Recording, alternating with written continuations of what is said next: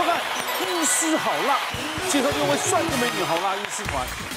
女性的疾病发生率不断攀升，今天就让好辣医师团的医师带大家来认识各科的检查有哪些。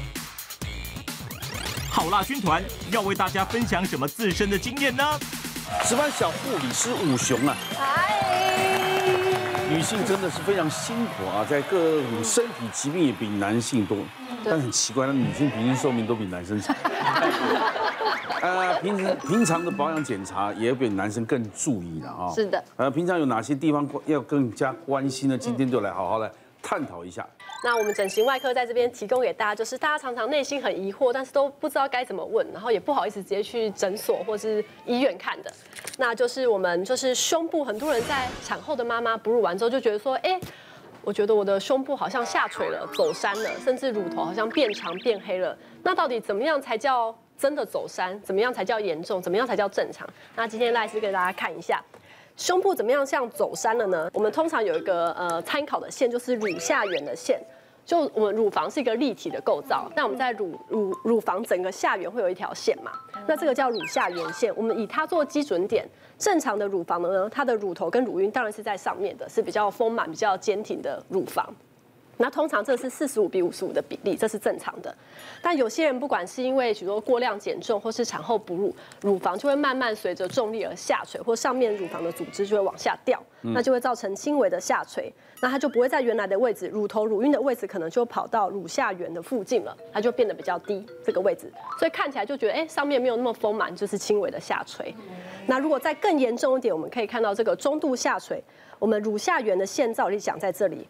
乳头、乳晕本来应该在比较高的地方，就它垂到这个线的下面，那这个就是比较中度的呃乳房下垂。那在更严重，就是整个乳头、乳晕往下看超过乳下缘线三公分以上，我们就是称为重度的下垂，就是它衣服脱掉之后会整个。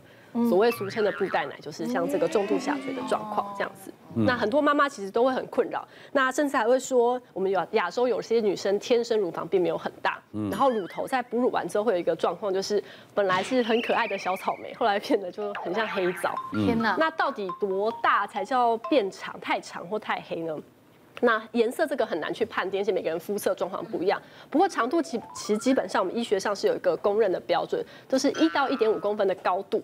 是正常的，嗯，所以其实大家如果真的很好奇，觉得自己的乳头好像太长，那可以其实自己量量看，太长的话，有时候穿衣服不方便，会摩擦到内衣。可是跟肠是跟喂奶有关系吧？对对对，因为它刺激嘛，有另外一方过度使用的。什么什么我就不知道了，是这样吧？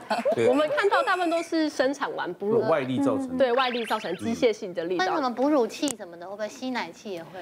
其实只要机械性的刺激，就是就是它就是会被刺激会增长。就算我们都没有生过，乳房本来就有重量嘛，那我们。对，它还是会慢慢垂，只是垂的程度可能没有那么大。嗯，那为什么哺乳完之后会垂得特别明显？因为我们会就是会胀奶，胀奶完之后它会退奶，退奶之后就是已经膨胀过的东西在松掉之后，它就会垂得更严重。但我们也有看过，其实本来呃胸部没有那么。丰满的女生，她还是会因为下垂，所以乳头、乳晕的位置，即使她这边没有很丰满，她还是往下垂到乳下缘线。我们也是有看过，就是上面基本上是平的，但是乳头、乳晕还是往下掉。那一般这种是可以把它修整的啦。对。就是如果是乳房的下垂啊，基本上看严重程度。有些人如果呃哺乳完之后，他觉得本来胸部就没有那么大，他如果是轻微下垂，其实可以考虑直接做隆乳，可能就会把它往上提，会夹性的提高。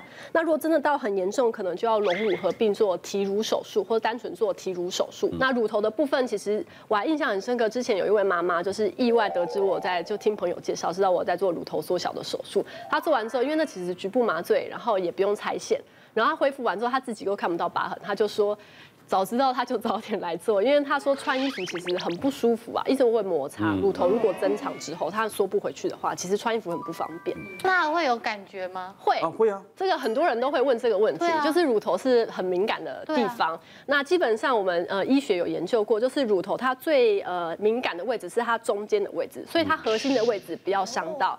它的乳腺管跟它的神经是不会被破坏到的，所以它敏感度是很 OK。但是万一如果她做了这个手术，后来又怀孕，然后又要哺乳，那那样子是可以补的吗？还是就不能？是可以的，就是重最重要的就是我们必须就是医师要知道说哪一边是重要的哺乳的乳腺口管的出口，然后最重要的神经是在哪里，我们要把它保留住。那我们现场还可以来量一下，对对对，好，你要量谁？量量我吗？还是瓜哥要给我量？我给你聊。不过应该要量女生的。其实我胸部起起来是比你大。哪有？你量我，你量我。我们不是量大小啦，我们是量就是我们刚刚不是说过，就是乳房应该要就是就是比较坚挺嘛，对不对？所以乳头乳晕的位置要在理想的状况。对，量个大概，量个大概，让大家知道说回家怎么量。回家当然如果可以的话，大家就是脱衣服量。好，然后我们可以看一下，就是。基本上啊，我们这边两边是锁骨，我们可以摸到这两边这个是锁骨，对。然后我们可以看说锁骨这个中线啊，到乳头大概的位置的长度。那一般来说，其实五胸很标准，一般来说大概是十九公分是我们的最好的位置。嗯，对对对，十九到二十二，当然是跟身高会有一些关系啦。男生男生有，我们乳头马上看到了，所以我就不用量瓜哥了，这个我有调查。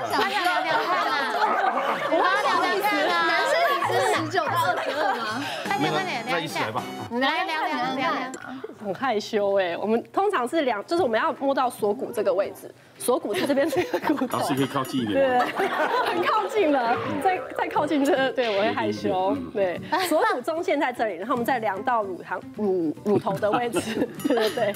要报数啊，要报数。这个大概二十公分。对对对，也是很标准的。OK 的，我们正常是十九到二十一。他脸超红的耶。如果这种你看你这下垂的程度在哪里去做调整是可以，不过你还年轻啊。嗯。但是有时候。呃，也也请教医师专业的知识。可以从年轻就慢慢去做调整，嗯，也不要一次调太多，随时关心自己是最重要。我觉得那个脖围是最难处理的。其实就跟所有的疾病一样，其实预防跟保养都是胜于治疗，嗯，所以不是等到它真的很严重，已经三条很深的会看过的纹再来处理，那当然只剩手术。那刚刚赖医师已经有讲过有关于美，那我现在讲比较沉重一点，就是疾病。那其实根据过去十年来，我们国健署有统计，就是乳癌已经慢慢成为我们。女性的第一大癌症，平均大概每每五分钟就会有人罹患乳癌。那我今天我今天要讲的就是说。在一般来说，大部分的人摸到乳房有问题来门诊，他们一定就是我们会先安排做超音波跟摄影。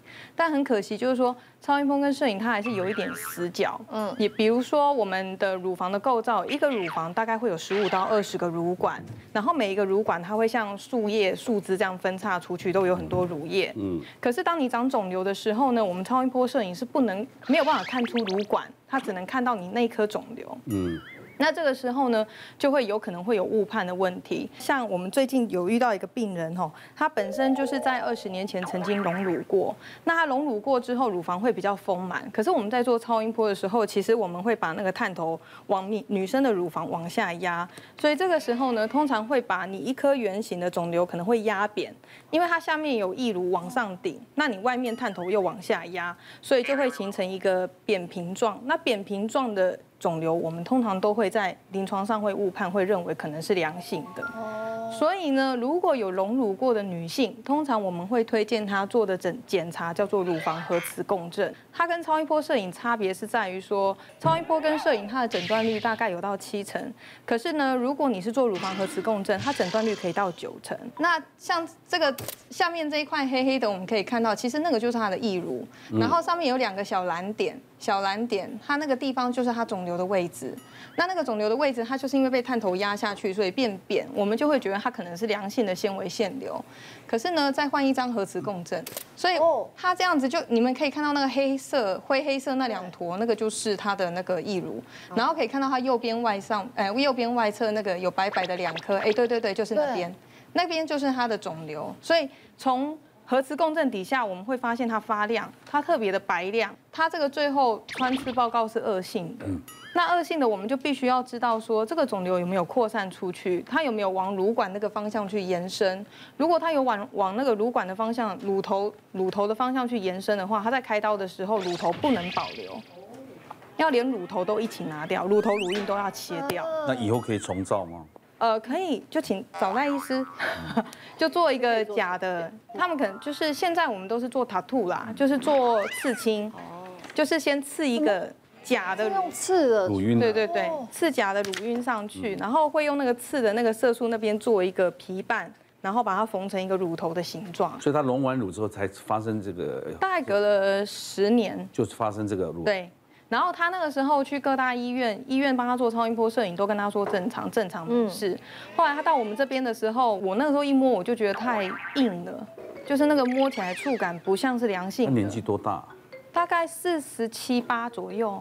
呃，因为现在乳癌就像刚刚医师讲的，就是现在乳癌其实越来越多。那因为大家能够及早做检查，或是尽量尽可能能够保留，就是不要切除乳头乳晕，这是大家最希望的。那但是。有时候不幸刚好有乳管有牵涉到，或是比较中间的话，乳头乳晕为了癌症的安全，还是必须把它切除掉。那把这个牺牲掉之后，我们要做重建，可能就不是单纯放义乳而已，因为它主要少的不是只有它的体积跟容积，它少的是那个乳头乳晕的形状跟颜色，因为那个东西就被拿走了，不见了。那针对我们整形外科医师来说，基本上第一个重点是说，它下面的组织必须要被覆盖起来。所以通常如果真的乳头乳晕有切掉，它可能会缺一块皮肤。嗯、我们可能会用皮瓣的方法，先把它重建这一块皮肤皮瓣，然后之后才做二阶段的乳头乳晕的重建。因为乳头必须有一个高度，就像我刚刚说，正常大概一公分到一点五公分。那如果是软软的皮把它缝在一起，它是没有办法突出的，它没有办法突出来的那个感觉。嗯。那目前呃，如果用自体的方法，我们可以就是在第一次手术的时候合并，可以拿一点点热软骨。嗯，他自己的软骨，我们先把它存在皮肤底下，等到他癌症治疗完之后，我们再做重建。那热软骨就可以有一个凸度在，然后再把皮肤包起来，最后才做刺青上色的部分。因为其实我们也有医学文献报告报道过，说就是其实有重建的，不管是立即重建或是二次重建，乳癌之后做重建，因为每天我们都会洗澡换衣服，其实乳房对女生而言，就算不是哺乳的。有功能性的器官，它是一个很重要的第二性征。对对，对很多女生来说，患者来说，他们给我的反馈是说，每天如果不做重建，每天洗澡、穿衣服，不断的被提醒自己就是有癌症。就算癌症已经稳定了，她还是不断被提醒。然后呃，可能在亲密行为上面，就算老公或伴侣不建议，就是不会介意，但是他们内心就是那个疤痕跟会有一个介意度，对。甚至就不开灯性行为，那我觉得长久会影响很多关系。对，那甚至有的就本来很爱社交的，都会变得比较不爱出门。那乳房重建之后，其实很多人会觉得社交生活上会变得比较活跃，会比较像原来完整的自己这样。嗯嗯。接下来讨论的就是私密处，对不对？呃，我给大家看一下这个我们的模型图。就是我们私密处这边是我们的子宫，然后这边是我们的子宫颈，这边是我们的阴道。嗯，对。那我们阴道其实它不是一个通道而已，它其实是这个剖面图，它是一个环状的肌肉，就是这边是红色是我们的肌肉，所以基本上呃，在我们有性行为的时候，呃，这个阴道这边的肌肉它是有弹性的，所以它会就是可以有，你可以控制它，就是松紧度。但是有的时候，随着年纪或生产完之后，它这个肌肉会有点疲乏，或是它自然产之后，这个产道被撑开过，它会变松弛。那到底多松才算松呢？就是基本上我们是用我们的手指腹去看。当然，因为跟伴侣的大小会有一点关系。我们现在说的是平均值，就一般我们是呃放轻松放进阴道里面，大概是两指幅。嗯。所以两指幅如果放进阴道的就是空间里面，然后你夹紧是会有包覆感的，觉得那这就是刚刚好的松紧度。但是如果说，比如说生产完之后或大量减重之后，它胶原蛋白大量流失，那它就会变得松弛。那像我之前就有遇过一位做过减重手术的年轻患者，他减了大概二十几公斤，手术完之后手术很成功，但是他。有性行为，但是还没有结婚，也还没生小孩，但是他就来找我说：“哎，赖医师，我觉得我下面很松，我不知道为什么，明明没有生过小孩，网络上都说只有生完小孩才会松，可是我那么年轻，他才二十几岁，哇！但是他减重完之后就真的很松，然后后来内诊帮他看，就是通常是两指嘛，但我伸进去其实是到三指都还会有点空隙，而且我请他，我会请他做这个缩紧的动作，其实他是没有办法。”很有包覆感的，它的紧实度是比较有问题的。对，那这个部分就是可能要看严重状况，有些可以做就是一些非侵入的治疗，那有些就可能像她这位女生，后来我们就帮她做了手术。那另外大家可能会很关心的，就是跟女生的生活品质有关系的，就是我们所谓的就是性高潮跟居点，这个是我们的剖面图。嗯，那大家可以看到，我们这个剖面图前面这边是膀胱，这边是我们的阴道，这边是我们子宫。对。那在这个黄色的区域，它其实不是一个单一一个点。那这个是平均我们在就是阴道，就是阴道口进去大概三到五公分左右，所以三到五公分可能大概是一个多指节的深度，没有很深。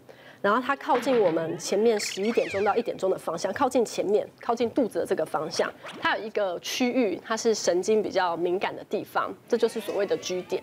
那就是如果在性行为的时候，呃，这边如果被刺激到的话，经过充血被刺激到的话，它就是比较容易达到阴道内的高潮。嗯。那最近这几年，就是可能会有一些患者会想要做，就是 G 点做一些。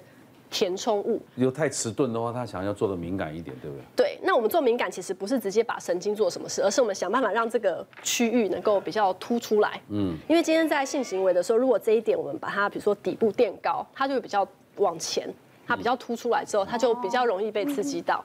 那它就比较容易达到，就是因为 G 点被刺激到，就会比较容易高潮这样子。哦，好。好安静。因为其实做这个据点的注射啊，有一个最重要的事情，就是每个人据点位置可能还是会有点差异，所以就变成它就很好玩，就是我们可能来打针之前，我会请他们自己。要探索自己的位置在哪里，不管是透过伴侣的协助，或自己透过按摩器，或自己探索自己的身体，要知道自己的位置大概在哪里。嗯、那我们在在那附近打针，这样才是比较从外面这样可以打，从阴道内，就是我们可以用，就是把它撑开。其实不会，因为它其实就跟打玻尿酸。应该女性踊跃问，刚刚就不好意思。我又我又不知道。你是主持人呢？该问的就问了。哎，第一次听这个嘛？对啊。不是，但是这个其实很多人都很想知道，因为今天上节目就是要分享大家平常很难得知的。好，帮我帮广大的女性有人问。那我问你，这个人一直都性冷感，他根本找不出原因。其实性行为要只是要达到性高潮，G 点只是其中一个点。其实我们最常达到的其实不是阴道内高潮，比较容易的很多很多人甚至没有性行为就会知道，就是比如说抚摸自己的阴蒂可能会达到高潮，那就是阴蒂高潮，那不是阴道内高潮。其实。呃，女生要高潮有很多个点可以去刺激，嗯、那当然情感上面的依赖跟就是契合，其实也是蛮重要。那我们现在就医学的观点来说，阴道内高潮就是居点这个位置，它可能是比较敏感的。那如果你有固定的性伴侣，或是随着时间你觉得比较难达到这个高潮，或是比较难受到刺激的话，其实我们通过注射或治疗是可以让它比较敏感。其实这个美这个美国很多年前就有了，对，就是说自己有没有办法把它做到自己很愉悦，不然每次做这件事情。嗯你都像噩梦一样，交功课这样，有什么意义，对不对？对。那男生就不用讲，男生整个都是高手。是这样吗？每一面都是激情。如果上网看啊，情趣用品店贩卖的那个情趣用品，它其实是有个弧度，这就是呼应为什么大家做弧度，就是因为它要刺激这个点。嗯，所以你看情趣用品，它不会卖一根直的东西，它其实会有一个弯度，比较容易刺激到就是女性这个。哎，这是性教育啊，你们应该好好学。可是我跟你讲，那个那个那个基点说基点，也是因为年纪轻，从二十岁、三十岁会不会迟钝到五十岁？基本上，因为他平常不太容易被刺激到，他要性兴奋的时候，他充血，他才会凸起来。嗯，对。那有些人甚至有些女生是没有那么容易找到这个点的，如果他没有很。努力去探索自己的身体的话，那意思说女生其实蛮可怜的，一辈子都是养儿育女的，其实要自己找到自己快乐的地方。你会后来发现说，哦，原来前面二十年、三十年生活是过的，白过了，不够愉快，白活。时代意识多好，这样子，把它提高的生活品质。来，瓜哥，我先补充一下哈，没想到有人在我面前敢讨论这些东西。刚刚有在吗？刚刚你有在吗？因为各位如果有兴趣，可以呃上网找一下一本书，叫《基点》。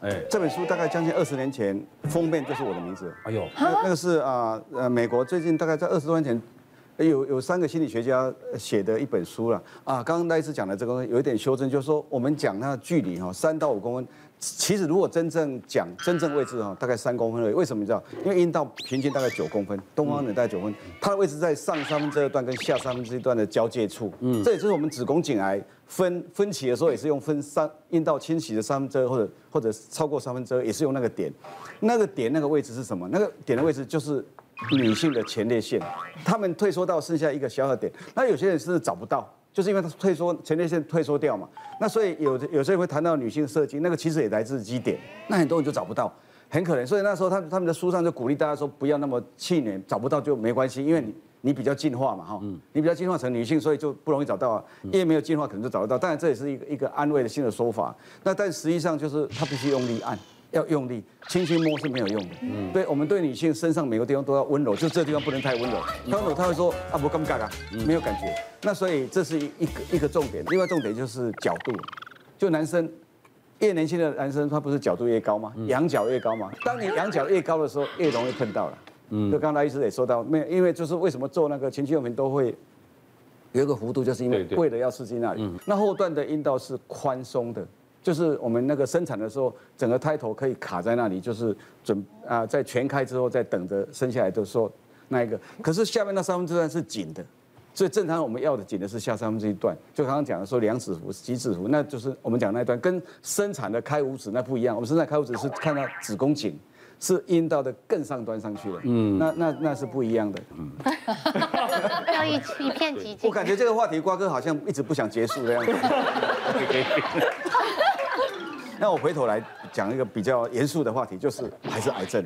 嗯，有一个美国的病人，就是台湾人嘛哈，他回来找我说，他因为看了医师好辣，他要来找我做海扶刀。我说：那你长子宫，他说我长子宫肌瘤，长了呃几颗瘤。啊，他知道你海扶刀不用伤口啊，超音波烧一烧，肌瘤或者肌腺瘤就可以烧掉。我说：那你症状呢？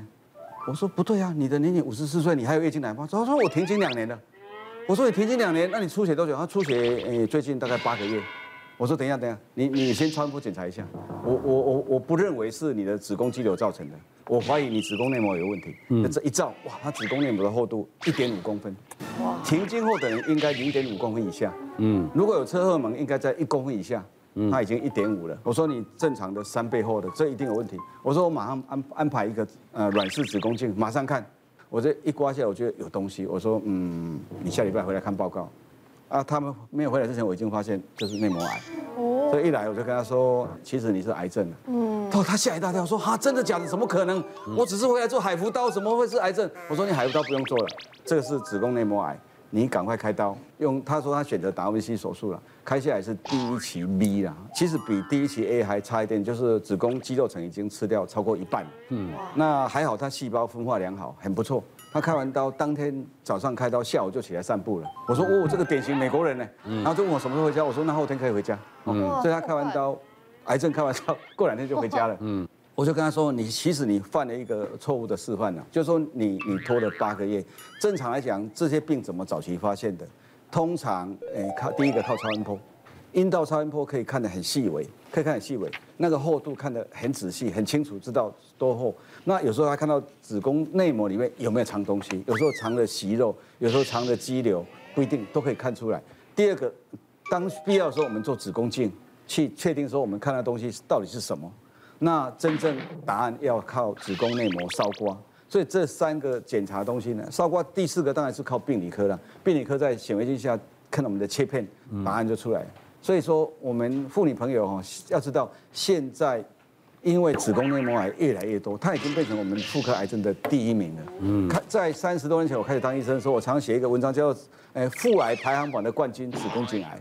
这子宫颈癌透过这大概二十六七年来，我们健保开办之后，我们的大量的这个妇产科医师做抹片，已经大量减少子宫颈癌，现在已经已经掉得很少了。可是而且后来又有疫苗，所以抹片跟疫苗已经让子宫颈癌。将来可能会剔出在常见的妇癌里面了，可是内膜癌大量增加，跟乳癌同步上涨，而且呃为什么呢？因为呃生育数少，然后饮食西方化，然后肥胖，这些都是造成它的。还有卵育什么时候适合生育？又因为卵巢有那个呃保存年限哈，赏味期限哦比较短一点，嗯嗯，所以说这个是一个那个，但是因为大家生育数。少，然后生的晚哦，造成内膜癌增加、乳癌增加、卵巢癌增加。那我要特特别提醒那个更年期的妇女，在你四十五到五十五岁之间，最容易误误掉。像这个病人是他误以为他是子宫肌瘤在出血，但他没有想到说前几年都都没出血，怎么现在突然要出血？第二点，很容易误以为就是更年期，所以一定要记得说。即使你是更年期前后，也要想到说这个病也还是你容易发生的，所以这些检查必须要做。稍微补充一下，像刚刚郑教授讲的，我们在追踪这个检查子宫内膜癌的部分的话，当然都是由超音波先照超音波看内膜有没有厚。那之后的话就是会做侵袭性的检查，包括子宫镜的部分，包括子宫内膜刮骚的部分。那但是现在在今年好八月份的话，我们食药署有通过了一个新的一个检测方式，那是透过基因检测去看内膜癌，它是检测，它不是诊断，但是它的检测的敏感度可以到百分之九十二点四，九十二点五，所以等于是九乘三的一个敏感度，算是蛮好的。那它的做法就是跟子宫内膜的呃子宫颈的这个。子宫颈抹片其实一样，好，所以大家过去会想说，哎，子宫颈癌我们可以透过子宫颈的这个抹片检查来做侦测。那子宫内膜癌呢，将来的话就会有这样子用基因检测的方式，我们只要去抹子宫颈的部分，那子宫颈会有一些子宫内膜掉下来的细胞，经由基因检测去看有没有突变的基因、癌变的基因，就可以比较做一个等于是非侵袭性的一个检查，那它的准确度又高。嗯，这个又让我想起来，我二十多年前在日本国立癌中心进修的时候，发现一个东西，台湾到现在都还没有啊，全球都很难做，因为它的太困难判读。他们叫子宫内膜抹片，那时候我看到我吓一大跳，怎么这种东西呢？他们真的伸到子宫内膜去抹。后来我回来台湾问病理科，他说，因为我问了一个台湾很权威的妇癌病理专家，他说这个你自己去看，很困难看。女生很复杂的，嗯，哎，真的女人是很难懂的。他那个内膜哦，二十八天是天天变化的。他说这个跟正常哦很难判读，所以这个技术到现在台湾还是没有，在日本也没有很普普及，因为那个判读的那个病理细胞病理的医生太难太难寻。那我自己本身就有子宫的故事要分享给大家。对，就是我大概其实经痛，大概六七年前就有经痛问题，那那时候就有去检查妇产科嘛，照超音波，那医生就说我就是肌腺症，对，那他就是劝我就是说就是吃止痛药啊，跟避避孕药，就是跟他跟他一起共存这样，那就是其实也其实问题也都没有改善呐，对，那是直到有一次我就是出国，为了要出国就吃那个延经药，然后回国以后就是月经就来了嘛，但是就大血崩，血崩到就是就是呈现。昏倒状态就没有办法呼吸，然后我就叫就是救护车，对，挂急诊，输了两袋的血，对，那那时候就觉得哎很严重这样子，那医生也就是说哦，就是肌纤症，所以造成我血崩的问题，对，然后那时候我就想说就是要就是去根治它这样，那是呃，但是就近三年我就是有一直都有在看医生，那医生的建议就是一开始他是建议我打停经针，他就是让你进入就是会提早就更年期的状态，就是你不会有月经来嘛这样。然后，但是它会有个很很大副作用，就是会有骨骼疏松的问题。所以大概打半年，我就我就不想打了，而且自费还蛮还蛮高的，还蛮贵的。那后来医生说，那你不想打，那就是我们用换药，就吃另外一种，也是抑制荷尔蒙的药，这样。那吃了，可是吃的状况其实问题还是没有改善，等于我月经还是一直来，我可能一个月来二十天左右，就滴对滴滴答答这样子，然后血量是有稍微控制，可是我还是这样痛。对，就是还是一样非常的痛，然后重点就是来了很多天，那我就是后来就是因为我最近就是想说有会有生育的计划，那我就跟医生说，那这样怎么办？那医生就是说，哎，既然你吃药也没有办法改善，也解决你不了你的问题，所以他就是建议我就用手术的方式。那本来一开始也是有就是想说要用海扶刀，对。海扶刀就微创的嘛，那可是因为我照完就是核磁共振的照片以后，就是发现我的状况不适合，对，我的状况不适合海扶刀，所以医生后来是建议就是我用传统刀的方式，把肌瘤跟肌腺症的问题就是一起处理。他他说这样也会处理得比较干净。那我是九月初动的手术，对，到现在。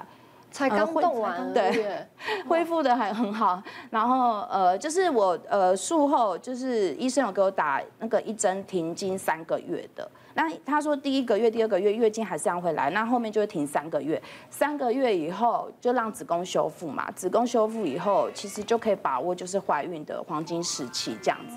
对，那我十月初的话就是还会再回诊继续追踪这样子。嗯，对。刚刚讲的是肌腺症哦，它有三个三大症状。最常见的一个是出血量很大，嗯，一个是经痛，嗯，一个是不孕，嗯，这三个都很常见，但还有一些小的症状了。那所以它本身是一个不孕症，不孕症常见的因素，它是跟子宫内膜一样，巧克力，子宫内膜异位，巧克力囊肿是同类的病。那现在我们我们讲的这个这个这个什么啊，使用这个药物容易造成骨质疏松哦。它这个停经药其实呃暂停而已，它不是真的会提早停经。它我们用大概一般原则上半年之内大概还好了，半年之内。不过我发现他们乳房外科很猛，有些。好像病人直接就打了两年三年。我们是胆子比较小哈，妇产科大部分都只让我们打打六个月就 就不再打了。那它是可以让子宫休息，也可以让有些人甚至光比较轻微，光打这个就已经能够自然怀孕。有有些比较轻微的。那刚讲到这个海扶刀，海扶刀不是微创手术，其实是一个无创手术，没有刀口啊，它是不是微创？无创，无创，完全没有刀口，无创。那。能不能做？绝大部分的病人都可以做，只是看你医生你的能力有没有办法做到那个地方。因为有些医生会觉得这个按这个位置他做不到，但很多医生会觉得说他做得到，就是看技技术的问题。另外就是因为要生育的人，我们要保护他的内膜，嗯，所以变成有那个考量，嗯，就看你的经验，你你也有经验，就意识到他是他是可以操作的范围，就跟那个啊达文西或者腹腔镜一样，有些医生五十公分就不敢做了，有些人十五公分还觉得。没有问题，可以操作，嗯，一样的道理。嗯，我觉得女生真的一辈子被妇科就是会弄得天昏地暗的，因为就是我之前。最常会影响我的那个妇科问题，其实是憋尿。因为比如说我们工作，你不管拍戏还是录影的时候，你不可能就是一半我真的很想上厕所，跟制作人会跟导演说，哎，等我一下，我去上个厕所。所以就常常会因为憋尿，我很常挂急诊。那除了这个之外，我觉得我身边也很多姐妹她碰到的问题，就是裤子穿太紧啊，然后或者是天气闷热的时候，就私密处比如说有异味或什么之类的。对，所以我也一直都很认真，觉得要把妇科跟私密处顾好是一件很重要的事。然后之前我就有发现一个韩国算是最新最热销的专业私密护理品牌。然后呢，它这个呢是让你一用之后，你就是会叼住，就没有办法再用别人了。为什么呢？首先是这个，这个壳子我们看起来很可爱，它是私密护理錠。嗯，然后它里面是长这样子，哦、吃的吗？不是，塞剂。对，它是就是为你的私密处吃维他命的概念。哦、那像它里面有加了像十种的植物萃取，也有加益生菌。嗯。然后所以它有一个别称叫做私密保养界的综合维他命。除了清洁之外啊，它因为还可以达到深层保养的效果，比如说像是平衡啊、舒缓啊、去味啊。提亮，还有保湿，甚至有紧致的效果，而且它里面不添加了酒精啊、香精啊，还有一些防腐剂等等，就是让你可以用得很安心。我觉得用完有一个很大的感受，就是你的私密处会变得比较稳定，而且不太会有异味。它在那个韩国啊是非常热销，热销到大家可能都抢不到货，所以我每一次买的时候呢，我都会自己囤很多货，然后放在家里，以防我有用不到的可能性，就是怕。自己不够用，所以一定要囤很多货，然后送给姐妹们一起用。那除了这个护理定之外呢，它也有出洗剂，但是洗剂呢，你看，就是觉得颜色很美、很可爱。因为它有三种，其实是不太一样的。就要先讲这个，这个是在你经期可以使用的，嗯、它有一个法国专利的趣味的特殊成分，就可以让你。的私密处香香的，大家可以先闻闻看。然后它挤出来是这样泡沫状，对不对？淡淡的清香。嗯，因为它都是用天然的植物萃取，然后里面还有一些，比如像韩国很有名的这个人参啊、当归等等的，就是都是用天然的。它是一种像精油香，然后你用完之后有会有一种像是自己做完那个 SPA 的感觉。然后另外它另外两瓶呢，也是呃平常你可以使用的，因为大家都最常使用的其实就是私密处的清洗剂，因为你会觉得它是最垂。手可得，可是我自己觉得你要分不同的时期用会比较适合，因为经期的时候重点是要去味嘛。那你平常的时期呢？我觉得就是维持你的私密处在一个健康的呃 pH 值。它所以它这两瓶呢，就是会维持你的 pH 值在五点五的这个状况，比较健康。私密处保养一个很重要的事情就是你要让它的呃。pH 值维持在一个健康的状况，它才能够达到，比如说像平衡啊、舒缓啊、去味啊，甚至还可以有那个呃光亮提亮的效果，还有保湿，甚至还可以达到紧致。所以你这个塞剂啊，经期洗的跟平常洗的，对，我就用清洗，因为它里面没有皂碱，没有香精，也没有任何的防腐剂，所以你使用起来就是很安心之外，天天用都没有问题。你就是平时要把它维持在一个健康的环境，才不会动不动就要去看医生。根据统计。的话，其实百分之七十五的女性都一定会有私密处的困扰。那像我们的话，可能超过一半都是这样子，私密处的问题，不论是有异味啊，不论是瘙痒或者是发炎的状况，其实非常非常的多。那所以其实呃，我们都讲说预防重于治疗的部分，在预防的话，有一些女性会使用一些洗剂的部分，但是没有注意到洗剂的 pH 值、酸碱值其实很重要。有很多的这些洗剂，如果含有皂碱偏碱的话，其实是不适合在私密处的肌肤这样子做清洗的。过度的使用的话，会破坏酸碱平衡，让我们在治疗上变得更困难。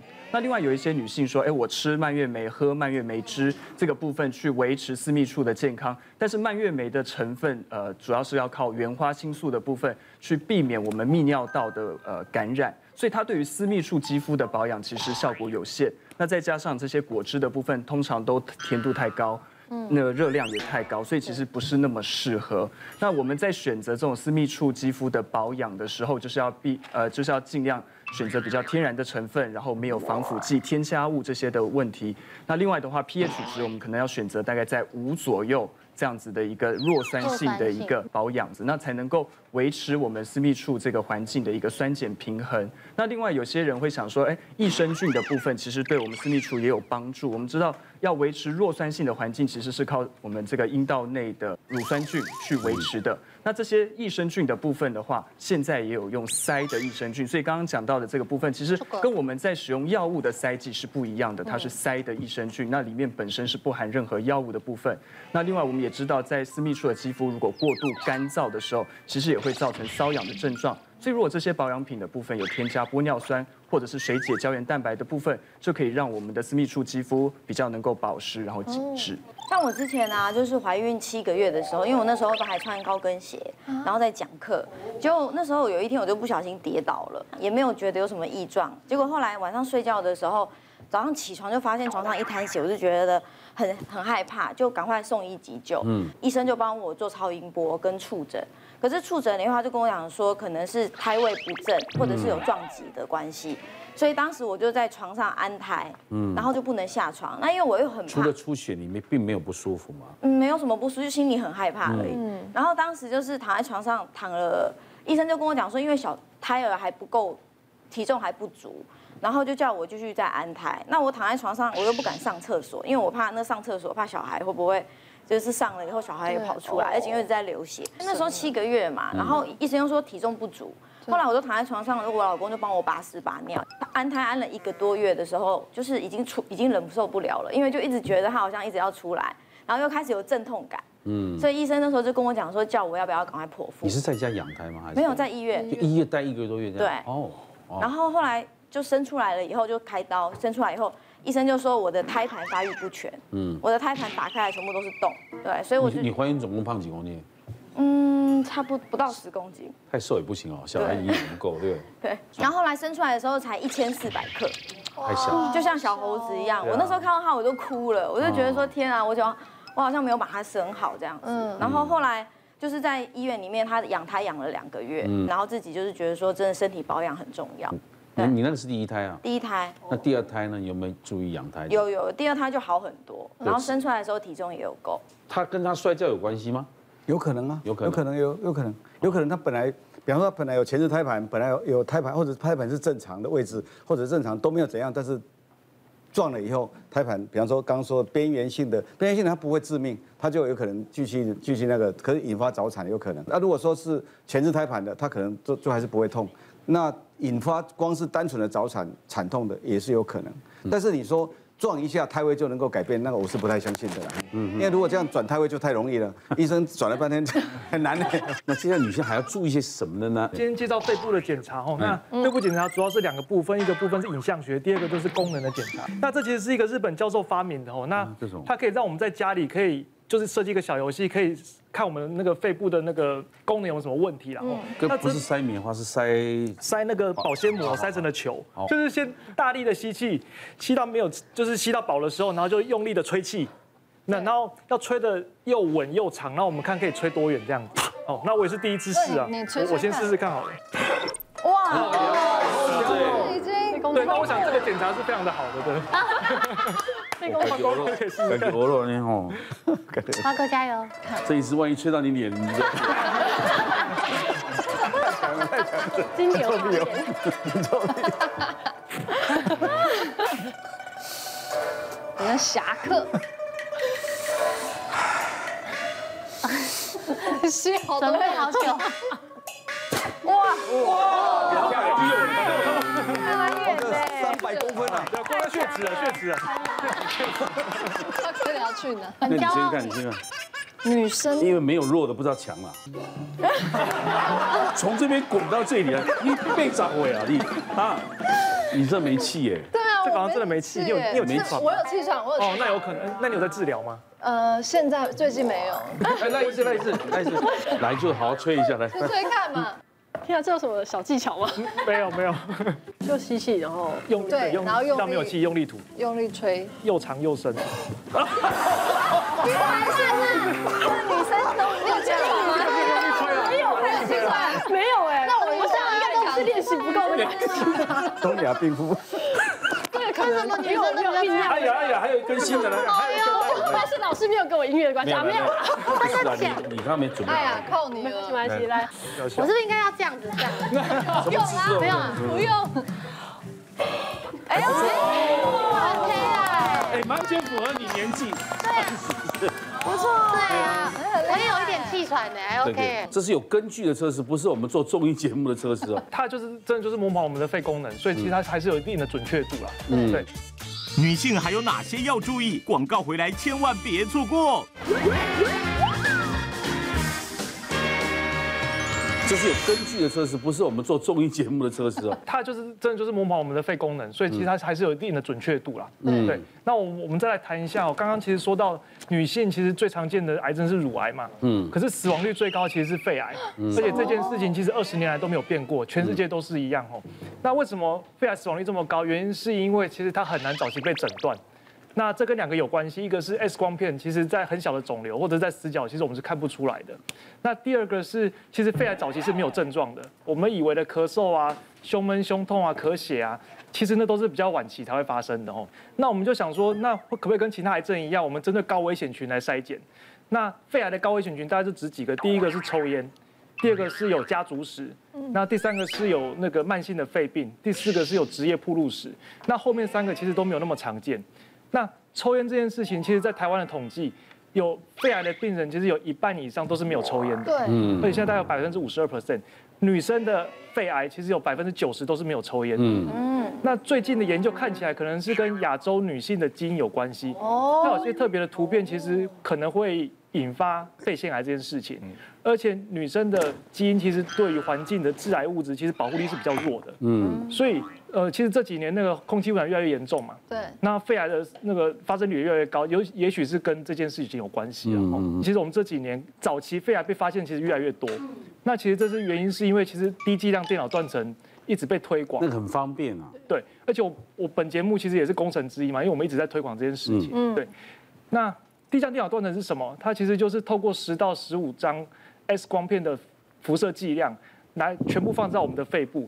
然后我们可以看到任何肺部的风吹草动，做一次三到五分钟，费用的话大概就四千到六千块钱，各个医院不一样。那像我的一个病人啊，他他在去年的时候来，他其实是感冒来的，因为咳嗽两个礼拜，我们会照张 X 光片，那 X 光看起来是完全正常，那我们就会跟他解释说，哎，X 光片其实我们呃一公分以下看不到啦，视角看不到等等的，哦，他表示了解这样，两个礼拜他又来挂号，他说，哎，医生，那你这样这样讲，我们可能肺癌。那我就把刚刚上述讲的浓缩在一分钟，再跟他解释一次，建议他说，那你要不要做低剂量电脑断层？那他问一下费用之后说，好，那我知道了，我们再看看。在两个礼拜，在两个礼拜之后，他又跑来，他跟我说，哎，先生，呃，不，医生，先生，医生，我在隔壁那个医生都怪怪的。我在隔壁那个邻居哦，莫名其妙怎么一被诊断是肺癌第四期，肺腺癌第四期，而且之前都完全没有症状，他吓到了。他就在问我说：“那你我到底有没有可能肺癌？”我说：“那你就做低剂量电脑断层嘛，而且现在有八折。”好，那我就做了。做了之后，的确在他右边的锁骨的后面哦，就有一颗零点八公分的结节就躲在那边。嗯。然后我们就这种就大于这种，我们就直接转给外科了。就外科看着觉得很像，就直接开刀。开刀就是第一期的肺癌，肺腺癌，而且后续是不需要做化疗或者是电疗，其实都不需要。医生说，他如果其实再等个半年一年，那其实就可能就就到后期了，那时候就要化疗啊、电疗什么都来了。其实刚刚说到那基因的问题，所以其实每个女性这样子严格讲起来，其实都是高危险群啊。对，其实如果你对自己的健康是有高度的期待，而且这四千到六千块其实还是可以接受的花费的话，还是建议各位三十五岁到四十岁以上，可以的话，两三年其实可以做一下低剂量电脑断层啊。如果真的有问题，医生是可以用健保帮你。追踪。掉的，嗯，对，就是可以追踪的。其实全世界的身体基因本来就不一样，嗯，你像我们比较耐晒，外国人晒一下就皮肤癌，皮肤癌啊，真的，可能有的有的别的国家可能很容易就吃到什么胃癌，嗯，哦，我我们的是大肠癌跟这个所谓肺癌是很高的，我个人就少过三次，因为这么多次，因为第一次就发现有那个结节了，嗯，那结节说这个有点亮。但很平，应该没有什么问题。我们只是说你再过三个月再拍，因为怕有可能会，如果会扩大的话就要注意，就就就追踪嘛。